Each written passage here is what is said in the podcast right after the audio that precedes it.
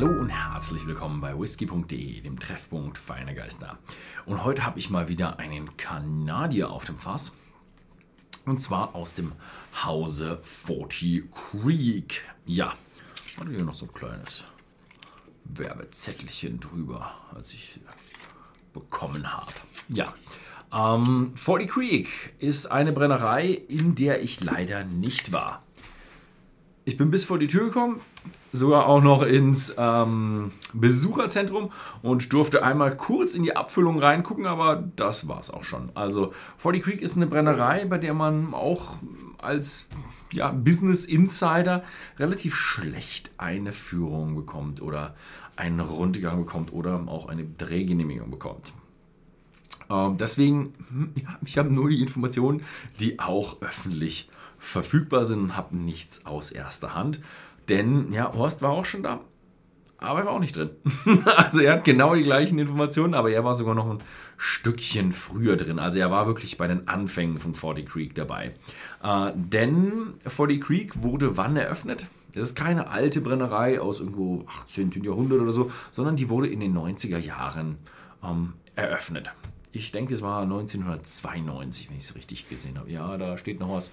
Ja, der Weinmacher äh, John K. Hall. Also die Region, wo die Brennerei steht, ist nahe den Niagarafällen und dort wird sehr, sehr viel Wein angebaut. Und dieser Mann eben, John K. Hall, der hat ähm, eben gesagt, hey, dann lass uns doch mal versuchen, Whisky zu machen. Und zwar nicht wie damals üblich so blendmäßig Massenmarkt, sondern er hat versucht eher mal ja, dieses äh, Qualitätsthema und dieses Craftsmanship, das Handwerkertum dort ein bisschen mehr reinzubringen. Ähm, Ob es ihm gelungen ist, werden wir sehen. Ähm, ich habe sogar ein Bild von ihm hier auf diesem Oh, diesen kleinen Zettel sieht man ihn hier. Das spiegelt ein wenig. Hier ist er. Das ist John K. Hall. Und das hier ist die Flasche. 40 Creek Copper Pot Reserve. Und hier schreibt man den Whisky mit Whisky, also ohne E. Ähm, was ich immer ein bisschen schade fand, wenn man, oder finde, wenn man einen kanadischen Whisky probiert.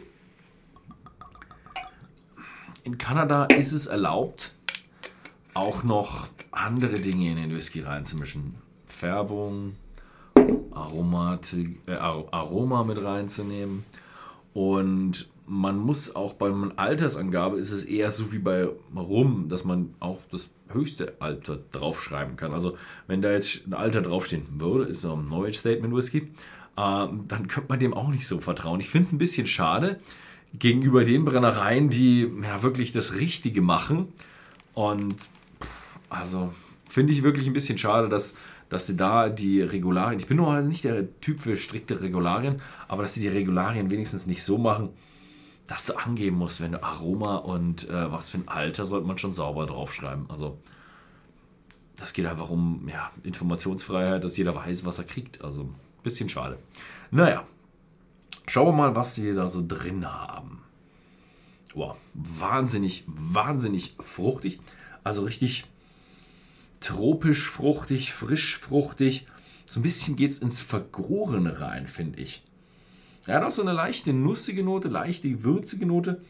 Geht aber ein bisschen unter zu diesem wow, frisch fruchtig, fruchtigen Ton, ja. Ja, also er ist ein, ein frisch fruchtiger Kanadier. Das ist jetzt bei mir immer so eine Frage. Wenn du jetzt so, so einen richtig rausstechenden Geschmack hast, der hast jetzt Aroma reingetan? Also ich will den jetzt hier nicht schlecht machen. Also ich, ich finde ihn ja richtig, richtig toll, aber man weiß immer nicht, was, was Originalgeruch ist bei einem Kanadier. Und das ist wirklich schade, weil so eine Brennerei, die jetzt, es gibt auch riesig große Brennereien in Kanada, die verschiedene Dinge tun, aber das ist mal eine kleine Brennerei, die sicher auf ihre Qualität achtet. Und wenn der aus der äh, Weinmachergegend äh, kommt, dann werden die sicher hier auch ein paar interessante Fässer haben, die diese schönen fruchtigen Töne reinbringen. Sie sagen leider auch nicht, ähm, in was für Fässern sie äh, lagern, oder? Was sagen Sie? Gibt es hier irgendwas hinten drauf? White Oak Barrels. Äh, super. Also Weißweichenfässer. Was für Weißweichenfässer aus der Weinindustrie? von den Amerikanern frische, gebrauchte, sagen sie leider nicht. Mhm, ja. Ja, gut. Dann probieren wir mal. Mhm.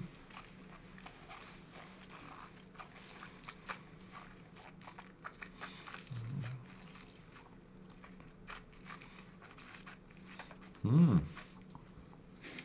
Im Geschmack auch extrem fruchtig.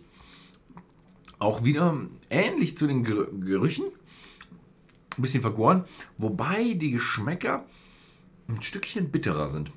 Und nicht so ein zartbitter-Eichen-Thema, sondern eher so ein ölig, orangenschalen, Zeste, hm, so ein bisschen diese, diese bittere Note. Finde ich, ja, passt.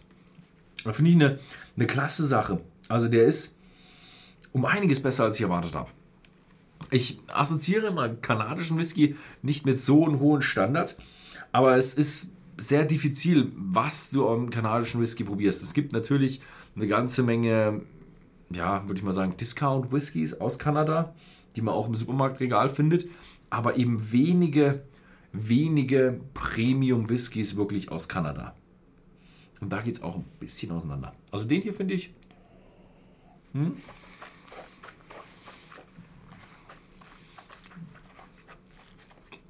Echt nette, leckere, fruchtiger Whisky. Jetzt beim zweiten Schlückchen ist er gar nicht mehr so frisch fruchtig, sondern da kommt ein bisschen wirklich die, die Gewürze und die Eiche und so kommt ein bisschen stärker durch. Mhm. Aber echt klasse Geschichte. Mhm.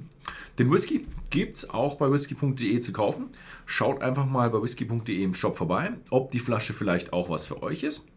Ansonsten vielen Dank fürs Zusehen und bis zum nächsten Mal. Bye.